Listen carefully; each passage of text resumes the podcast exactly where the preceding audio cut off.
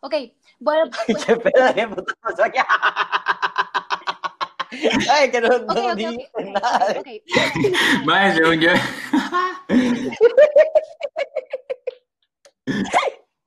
Ok, ok, escucha. Dale, Gino, otra vez, démosle.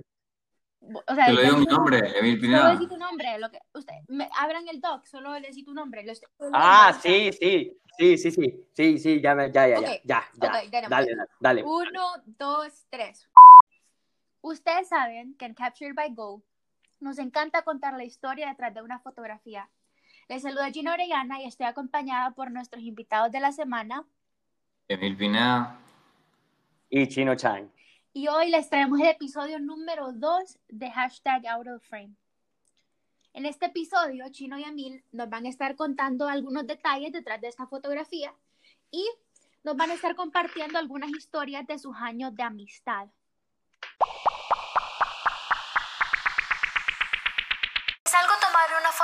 Fotografía de cómo se ve una persona, pero otra cosa es hacer un retrato de quiénes son. Mi nombre es Gina Oriana y le doy la bienvenida a mi podcast Out of the Frame, una serie dedicada a conocer los detalles detrás del lente de mi cámara. Cada semana hablaremos de lo que sucede detrás de mis fotografías, las historias, las lecciones, las memorias, los buenos momentos y todos los pensamientos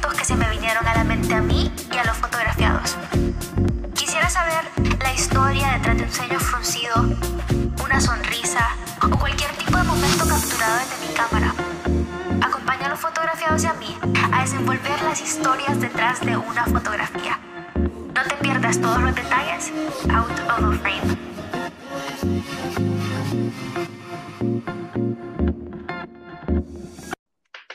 ¿Cómo están? Pues todo tranquilo, en casa, encerrado, cuidándonos de los envidiosos y del virus. Todo bien, aquí extrañando a, extrañándolo a los dos, la verdad, porque tengo meses de no verlos y extrañando a todas las personas allá afuera y todas las daily motivation things que hacíamos para mantenernos happy, ¿me entendés? Definitivamente, pero, pero toca, ¿sabes? Toca estar encerrados. Eh, chavos, antes de que empecemos a hablar un poco de la foto y todas las historias que tienen planeadas para contarnos, eh, quisiéramos que, que nos contaran un poco de ustedes. Si querés, empecemos con Chino. Chino, contanos un poco de vos. Bueno, ¿qué les puedo contar así brevemente? Eh, todo el mundo me conoce por Chino Chang, ¿verdad? Me conocen porque he sido una persona bien extrovertida y, y ¿cómo es que se llama?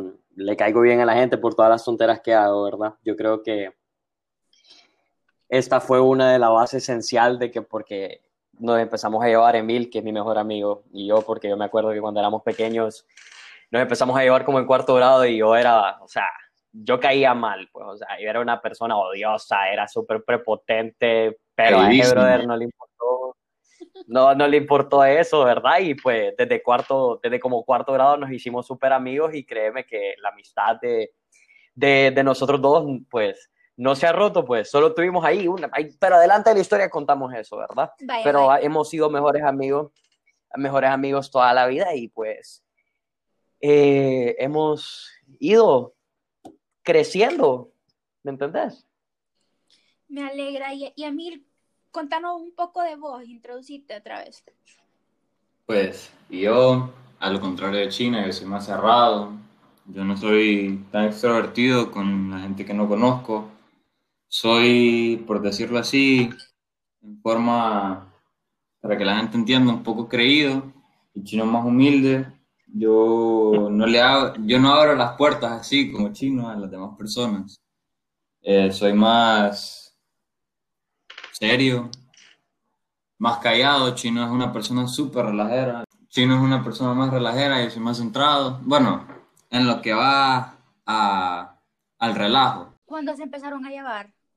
En cuarto grado. Cuarto grado.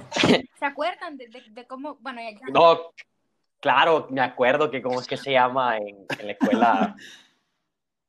Vos sabés que en las escuelas, en todas las escuelas de San Pedro Sula, hay más de una sección. Entonces, yo era de la sección Ah. de los fresas y Emil era de la sección de los relajeros, pero Emil era creído y yo era odioso. Entonces, hicimos un clic de manera, porque los dos nos encompinzábamos para hacer pase a la maestra. Me acuerdo. Emil, ¿quieres empezar a contar un poquito de esa historia y yo la termino? Pues mira, era un... Estábamos haciendo un picnic adentro de la clase y cada quien llevaba comida, ¿verdad? Y había unas, unas chokis, me acuerdo, el paquete grande que viene como una caja que trae 24 galletas por ahí. Y me acuerdo que la maestra me las había quitado, Michelle se llamaba, no me acuerdo el apellido. Me las quitó y pasó la clase y no me las devolvió, ¿verdad? Y no me acuerdo por qué Chino estaba enojado precisamente con ella también. Yo estaba enojado con mis galletas porque me las había quitado. Y me di cuenta que se las había comido. ¿Quién te las comió? No, no, no, mi No, la, la maestra, la maestra. Ah, ok. Entonces, yo le dije chino y como, pucha, la maestra se comió mis galletas, que no sé qué, súper enojado, me acuerdo. Y chino también estaba súper enojado, todo el mundo haciendo su comida ahí en Masterchef, en cuarto grado. Y chino y yo nos juntamos solo a hablar toda la clase, quejándonos.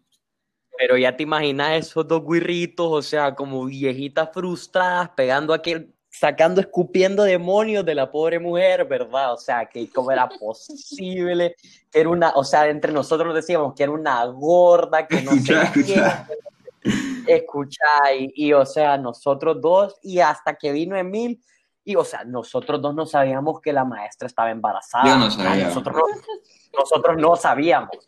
Nos- y nosotros hablando paste, peste de ella, de que era una gorda tragona que se nos comió las galletas y que aquí nos dejó sin comer a nosotros, haciéndonos los trágicos, va, como que si nunca en nuestra vida habíamos comido, va. O sea, nosotros indignados. Y en eso, pues, Me acuerdo que nos llamó uno por uno para contar qué le estábamos diciendo, que estábamos hablando entre nosotros. Chino, ya hablando ya un poquito como tratando de sacarle toda esta experiencia, contanos un momento que, que a vos solo no se te va a olvidar y que Mil presenció. ah, bueno. Eh, cinco años después va a Senior Year, que fue el año, hace un año creo, dos años. Eh, hace un año. Emil y yo nunca hemos sido estudiantes de honor, roll, ¿verdad? O sea, siempre nos hemos eh, llevado bien, va, porque todos los años íbamos a Recuba. Desde como octavo por ahí. Bueno, desde séptimo, desde séptimo. séptimo, todo, todo high school, todo high school, va. Y me acuerdo que senior year fue el año más, más difícil para nosotros todos, porque empezamos con el pie izquierdo, ¿va? o sea, en mi primer parcial nos quedamos en una clase en chemistry pero- y, el- y teníamos opción del segundo parcial que si pasábamos, pues pasábamos el semestre, ¿va? pero nos volvimos a quedar, ¿va? entonces nos, nos, no, no pasamos, ¿verdad? El semestre, entonces nos tocaba retrasar y me acuerdo de ese, nunca se me olvidar ese día que nos dijeron que a todo esto, en esos días del segundo parcial fue cuando nos tomaste la foto, porque estábamos en regionales, me acuerdo, en nacionales, perdón, y me acuerdo que, ¿cómo es que se llama? Correcto, que usted, ustedes fueron a ver el partido. Nosotros fuimos a jugar ese día y nos tomaste foto. Ajá. Y cómo es que se llama, me acuerdo de que nosotros ese día precisamente estábamos esperando que nos dijeran que si habíamos pasado el segundo examen de, recu- de la recuperación. No. O sea, estábamos hablando de la segunda recuperación de la primera recuperación que nos quedamos. O sea, era como el tercer examen que nos estaban haciendo para que pudiéramos pasar. o sea, y no pasábamos. Entonces me acuerdo de que estábamos donde, donde, la, donde una de las psicólogas de la escuela que, que nos empezamos a llevar súper bien y el día siguiente, o sea, no nos dijeron, ellos ya sabían que nos habíamos quedado y que nos habíamos pasado. El día siguiente, ellos nos dijeron ese día del partido. El día siguiente íbamos a la escuela y ya nos llaman a cada uno en, en diferentes momentos a, a la dirección, o sea, ya íbamos donde la directora. Y ya nos dicen, ¿verdad? Nos dejan la cátedra de que que éramos, que no se, o sea, nos dieron a entender de que no servíamos y que nos habíamos quedado, vaya, ya te imaginas, va, que no nos iban a andar chineando ni nada. Y me acuerdo que nos fuimos donde la psicóloga, y yo me acuerdo que yo estaba, estaba súper, no estaba ni siquiera triste, sino que estaba asustado por, Sí. porque, porque yo sabía la, la, yo sabía la regañada que me iba a meter mi mamá. Y no solo a mí, sino que a Mil, porque mi mamá es como una mamá para Emil también. Entonces yo me acuerdo de que yo moría en llanto, o sea, yo ni siquiera estaba triste por la clase, sino que estaba, tenía miedo, o sea, tenía miedo porque yo decía, ay, Dios mío, la que se viene, ya, ¿cómo es que se llama? A mí lo van a sacar de la escuela, a mí me van a mandar para otro lado, y, o sea, yo estaba muerto en llanto, y aquel, aquel otro también estaba que se desmayaba, o sea, ese, ese momento a mí es lo más vergonzoso, creo yo, porque después, puras tonteras, pero yo creo que a mí no me gusta que la gente me mire llorar, ¿verdad? Pero este fue el momento más, más vergonzoso que creo que a mí lo ha presenciado mío, a estar muerto en llanto con moco salido de lágrimas y con, la, con el miedo de que ya decía doña Lizeth me iba a venir a masacrar. Mi papá le digo, mira abuela, ocupamos hacer una misión, mi papá no me puede sacar de la escuela y ocupo que me pague mis clases de química retrasada para poder graduarme con mis amigos. Y mi abuela sí, yo se las pago, que no sé qué, pero mi papá estaba tan cerrado que no quería que ni siquiera mi abuela me las pagara. O sea, no es que yo no podía, no es que mis papás no podían pagarla, sino que mi papá estaba cerradísimo, decepcionado de mí, de que era un fracasado y de que era un huevón y todo eso. Entonces la mamá de Chino llama a mi papá y lo convence y me quedé con Chino en clase retrasada y si querés vos contar el resto para que... Bueno, entonces ya llega mi super mamá al rescate, va y ya nos quedamos, empezamos a las retrasadas. De acuerdo que empezamos como un mes después las retrasadas porque ni siquiera nos ponemos de acuerdo qué día íbamos. Y nos tocó una maestra súper bella, o sea, mujer era una hermosa. Y me acuerdo de que nos teníamos que quedar todos los, los jueves y viernes, ¿era, Emil? Creo que los martes, no me acuerdo la verdad, pero... Al principio solo nos quedamos un día, después la las directoras vieron que, la teníamos muy fácil, entonces dijeron, no, se van a quedar tres días de la semana y yo me acuerdo que yo sí me quedaba los tres días, ¿va? En eso la mamá de Emil salió embarazada que, de, Miguelito. Y como es que se llama, este brother le decía todos los días, no, mija, es que voy a cita con el doctor, con mi mamá. Ah, está bien, le decía, no hay problema. ¿Cuál pasa? O sea, este brother se iba a, jugar fútbol, a, la casa de los aleros, y, y, yo, yo me tenía que quedar para disimular, o sea, yo tuve que cargar con la cruz de, con mi cruz y con la cruz de él, ¿va? Yo me acuerdo que un día me agarraron a mí solito, este brother no estaba, me agarraron a mí solito y preguntaron por Emil. Me acuerdo que llega la, la, la, subdirectora de secundaria y pregunta, ajá, mi tal, ¿Y, ¿y Emil dónde está? No, es que, ¿cómo es que se llama? Tuvo que ir a cita con él, con la mamá por el embarazo, ¿verdad? Y yo me acuerdo que dice la mujer, pucha, pero esa es la tercera excusa que hay en esta semana, y toda la, toda la semana no fue. O sea, toda la semana no fue y puso la mismita excusa. Locuras y de cómo casi se quedan en la escuela. Quisiera que nos dijeran, solo como para, para las personas que no se discourage, que si están en la escuela, que estudien. Ah, no, claro, obvio. Obvio, miren, si ustedes están en la escuela, en la U, en el kinder, en toddler, en high school, en junior, en lo que sea que estén, si están sacando su major ya o algo, si están escuchando esto, estudien, porque les va a dar de comer y no solamente les va a dar de comer, sino que es que si no estudian, es lo más importante en la vida. Entonces, no tienen que, si, si, estudian, no tienen que pasar todo el infierno que Emilio y yo pasamos durante todos nuestros años, ¿verdad? Y que créeme que al principio de la U también tuvimos nuestro, nuestro recaimiento. Ah, sí, pero ya nos recuperamos. Ya ahorita ya estamos, ya estamos recuperaditos, ¿verdad? Ya cada quien ya, ya es con, con Pero qué bueno, me alegra a ustedes. Créeme que esto nos enseñó bastante, ¿verdad? Como, primero como amigos y después como personas. ¿Qué les enseñó? Ser más responsables, seguir un camino de bien, porque el camino que llevábamos no era nada, no nos llevaba al bien, definitivamente. Y así, así como, como te digo, ser mejores amigos, ese bonding time de, de, amigos nos ha hecho reflexionar de que amistades como, como esta son las que valen la pena. O sea, nosotros tenemos la oportunidad de venirte a contar a vos y contarle a las demás personas cómo ha sido de, de cool y de bonita nuestra amistad y que sería bonito de que todo el mundo tuviera un mejor amigo, sería bonito de que todo el mundo pudiera tener esa persona con la que pudiera quedarse a dormir, poderse eh, hacer deporte, hacer cualquier tontera, mirar movies, pasar hablando tonteras todo el día, porque, o sea, cada quien merece tener un tipo de amistad de eso. O sea, cada quien merece tener un tipo de amistad de eso. Claro, definitivamente.